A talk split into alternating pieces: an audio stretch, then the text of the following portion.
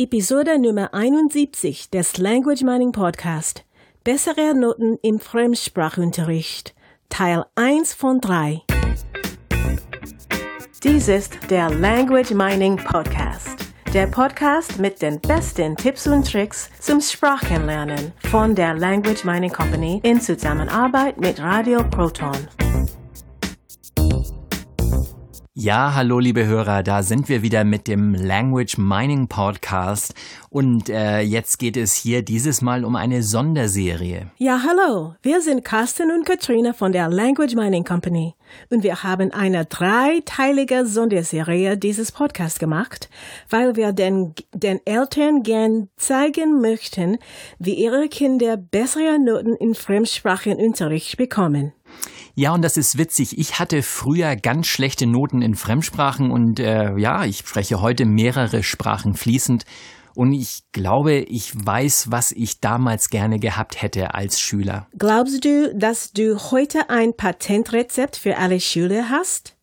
Also das, was wir in diesen drei Sonderepisoden machen, ist das genug für alle Schüler? Ja, ich denke schon, das passt, äh, das passt schon, schon sehr gut auf alle. Und wir haben es trotzdem noch immer so allgemein gehalten, dass äh, da jeder praktisch das auf sein Leben anpassen kann. Es gibt nicht so ein, so ein richtiges Patentrezept wie 1, 2, 3, sondern mehr sowas wie, äh, das ist Nummer eins, da schaust du dir bitte mal dies und dies und dies an. Und das ist Nummer zwei, da schaust du dir mal das und das an. Und bei Nummer drei so und so. Und wir machen das jetzt mal wirklich so allgemein, dass äh, jeder sich in diesen drei Schritten wirklich äh, seine, seine eigenen Schlussfolgerungen ziehen kann und es wirklich dann auch umsetzen kann zu Hause für das eigene Kind. Wir gehen also davon aus, dass das Kind schlechte Noten in der Schule hat. Oder muss das nicht so sein? Nein, äh, überhaupt nicht. Also äh, klar, da ist die Motivation der Eltern meist sehr groß, wenn die Noten nicht so toll sind. Und äh, auch für die, die bereits gute Noten haben, diese Noten können immer noch besser werden. Es sei denn, es ist schon auf eine Eins. Trotzdem äh, kann, können die Einzelkandidaten sich mal überlegen, ob sie da vielleicht nicht ein bisschen Zeit sparen können. Also ob sie äh, zu dieser Eins, auf dieser Eins nicht äh, mit weniger Zeit also weniger Lernzeit kommen können. Das wäre jetzt zum Beispiel die Motivation bei für die Einzelkandidaten und für die äh, für die Schüler, die wirklich schlechte Noten haben oder ihr Eltern da draußen, die ihr Schüler habt, die ähm, also Kinder habt, die nicht so gut in der Schule sind, da ist natürlich der Motivationsschub enorm. Hier einfach zuhören und äh, mit diesen mit diesen drei Episoden, die wir jetzt hier bringen, also heute diese Woche, nächste Woche und die Woche drauf, ähm, zeigen wir praktisch Schritt für Schritt, wie ihr die Noten eurer Kinder nach oben bringt. Und was ist der erste Punkt von den dreien? Was ist das Thema der heutigen Episode? Heute geht es einfach darum, äh, so baut mein Kind Sprachkenntnisse mittel- und langfristig auf. Mittel- und langfristig klingt sehr lang. Wenn der Schüler schon schlechte Noten in der Schule hat, gibt es dann nicht etwas, was schneller geht? Ja, und das mit dem schnell, schnell, das machen wir nächste Woche. Diese Woche geht es erstmal um Punkt eins. Und zwar geht es hier darum, die, Sprachken die Sprachkenntnisse mittel- und langfristig aufzubauen. Und mittelfristig meine ich jetzt einige Monate, langfristig meine ich jetzt so ein paar mehr Monate, vielleicht ein Jahr und so weiter. Ähm, Darum geht's also. Es geht hier dabei, wenn ich diese Dinge, die ich jetzt heute hier erzähle, wenn ich die jetzt als Vater, als Mutter umsetze, also mit meinem Kind zusammen natürlich, dann heißt es nicht, dass die nächste Klassenarbeit dann gleich eine Eins wird. So schnell geht das nicht, denn es ist beim Sprachenlernen ähnlich wie beim Zähneputzen oder beim Sport. Ich darf da ein bisschen was machen und zwar regelmäßig. Die Betonung liegt hier auf regelmäßig. Beim Sport ist es ja auch so. Ich kann nicht einfach ins Fitnessstudio gehen und schon eine Woche später richtig richtig fit sein. Das ist es, das ist der Vergleich zum Sport, denn äh, es ist wirklich eine Sache, die äh, bedarf einer gewissen Regelmäßigkeit, ich hatte es schon erwähnt, und dadurch funktioniert das dann irgendwann auch alles von allein. Das heißt, die Idee ist, wenn ich also diese Kenntnisse aufbaue, gehe ich irgendwann in den Unterricht und das, was der Lehrer mir da erzählt, das weiß ich schon alles dann kann ich mir überlegen, hm, schaue ich aus dem Fenster oder mache ich einfach ganz locker im Unterricht mit und verbessere dadurch meine, meine ähm, mündliche Note zum Beispiel. Das klingt alles sehr logisch. Und wie mache ich es? Wie kann ich mittel- und langfristig Sprachkenntnisse aufbauen? Ja, früher hätte ich mein Kind dazu zu, zur Nachhilfe geschickt oder in einen Sprachkurs oder vielleicht ein, Sprachcamp oder äh, Sprachferien und so weiter. Oder der Lehrer muss jeden Tag kommen oder mein Kind muss jeden Tag hinfahren. All solche Dinge brauche ich heute nicht mehr, denn es gibt heute Sprachlernsoftware. Das heißt, die Idee ist, dass das Kind an dieser, mit dieser Software arbeitet und äh, natürlich an dieser Software auch äh, eine entsprechende Freude hat.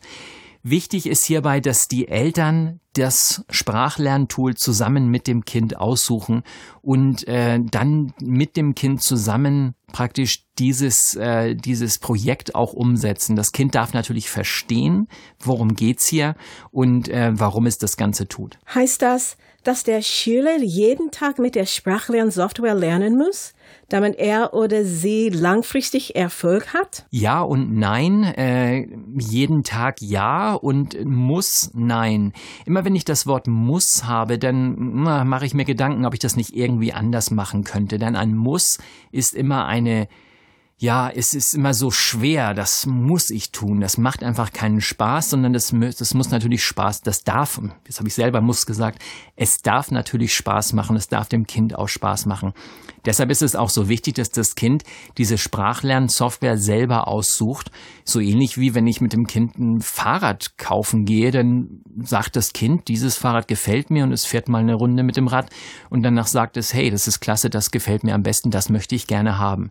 Und so ähnlich sieht das auch mit der Sprachlernsoftware aus und äh, das Kind darf natürlich seine Freude an diesem Tool haben. Und trotzdem bedeutet das, dass es Zeit kostet. Nein, nicht wirklich, denn ich verlagere Zeit.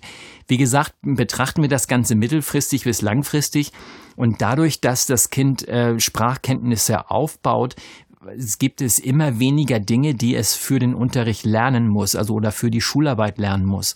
Es wird also immer besser in der Sprache und dadurch reduziert sich die Lernzeit. Und die Idee dabei ist wirklich, dass Eben, Sprachlernsoftwareprodukte sind in der Regel sehr effizient.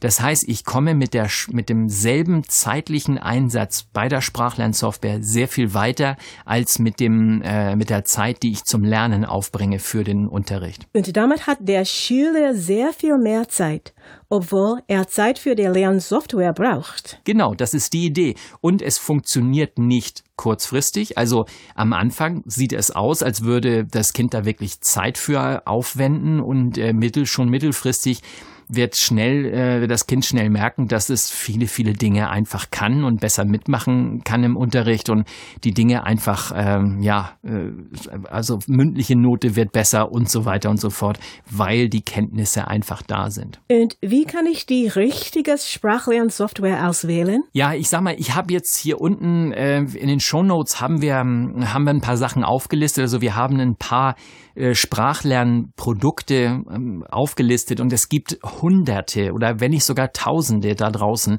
im Markt und es ist wirklich relativ egal, welches Produkt das ist. Man sollte so ein bisschen darauf achten bei der Auswahl, ist ähnlich wie, bei, wie beim Fahrrad, ähm, äh, dass es nicht, äh, dass das, also dass die Qualität stimmt. Das ist so hm, auch schon mal ein wichtiges Kriterium. Und äh, wenn ich also, wenn, wenn die Qualität mehr oder weniger stimmt, dann ist es auch nicht, nicht so wichtig, was das kostet. Die Dinger kosten jetzt nicht die Welt. Das, denke ich mal, kann sich jeder mehr oder weniger leisten. Es geht mehr darum, dass dieses Produkt in Schritte eingeteilt ist oder Lektionen oder Units oder wie auch immer das bei dem Produkt heißt. Und mit diesen äh, mit dieser Einteilung in, in Einheiten, in Lektionen, Übungen oder so und, und so weiter, kann ich eine Regelmäßigkeit aufbauen. Das heißt, es ist nur eine Lektion oder eine Übung pro Tag. Genau, jetzt ist natürlich die Frage, wie lange brauche ich für so eine Übung und ich kann mir dann auch überlegen, wie lange brauche ich, bis ich mit diesem ganzen Tool fertig bin. Ganz einfache Milchmädchenrechnung, wenn da 365 Übungen drin sind und ich mache jeden Tag eine, bin ich in einem Jahr damit durch. Ähm, das könnt, kann man auch länger hinziehen. Ist mal die Frage, wie, welches Niveau erreiche ich mit dieser Sprachlernsoftware? Wie viel brauche ich für den Unterricht oder wie viel möchte ich erreichen und so weiter? Wichtig ist hier, dass ich, dass ich die Regelmäßigkeit so äh, steuer, dass ich jeden Tag in etwa das Gleiche mache. Dadurch fällt es mir dann sehr viel leichter, das umzusetzen. Also nicht mal einen Tag zehn Sekunden und am nächsten Tag dann irgendwie eine halbe Stunde, sondern diese Minuten, die ich da zum Beispiel zehn Minuten am Tag mit dieser Software arbeite, die sollte ich dann auch immer wieder tun. Zehn Minuten am Tag wären dann schon genug. Und hier auf diese Frage habe ich eine ganz klare Antwort. Äh, diese Antwort ist, ich weiß es nicht, denn das hängt vom Kind ab. Wichtiger ist, dass das Kind dranbleibt, dass es weitermacht, als dass wir hier eine bestimmte Zeit oder eine bestimmte Anzahl von Lektionen festlegen. Wie beim Zähneputzen ist es sinnvoller, jeden Tag zehn Sekunden Zähne zu putzen, als es immer nur ab und zu mal zu machen, wie, wie alle zwei Wochen eine halbe Stunde zu putzen. Die Regelmäßigkeit bringt sehr viel mehr als die, ähm, als, als die, die, die Zeit insgesamt. Und das ist, glaube ich, das Wichtigste überhaupt, dass ich diese Regelmäßigkeit aufbaue, dass mein Kind da etwas tut und dass ich am besten auch schauen kann, wie kann ich das kontrollieren? Also sehe ich, dass das Kind etwas tut oder kann ich vielleicht die Punkte zählen, die es bei dieser Software bekommt für jede Lektion und so weiter, dass ich hier eine gewisse Kontrolle habe. Die Hausaufgabe zum nächsten Mal ist also, die Sprachlernsoftware zusammen mit dem Kind auszusuchen und dann die Software einfach mal ausprobieren. Carsten, vielleicht kannst du schon einen kleinen Ausblick auf nächste Woche geben. Dann gibt es den zweiten Teil von besserer Noten im Fremdsprachenunterricht.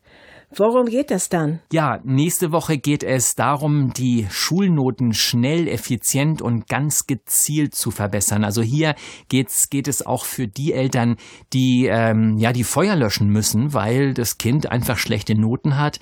Wie kann ich wirklich jetzt rangehen und sagen, das ist das, in zwei Wochen ist die Arbeit. Da muss eine bessere Note her als beim letzten Mal. Und auch das, was ich nächste Woche darstelle, äh, hilft mir natürlich auch langfristig. Das heißt, wie gehe ich mit, mit diesen Dingen um? Wie kommt, wie, wie kriege ich die Noten nach oben? Punkt aus, fertig. So einfach ist das. Okay, dann freuen wir uns auf nächste Woche. Tschüss. Ja, von mir auch noch. Tschüss, bis nächste Woche.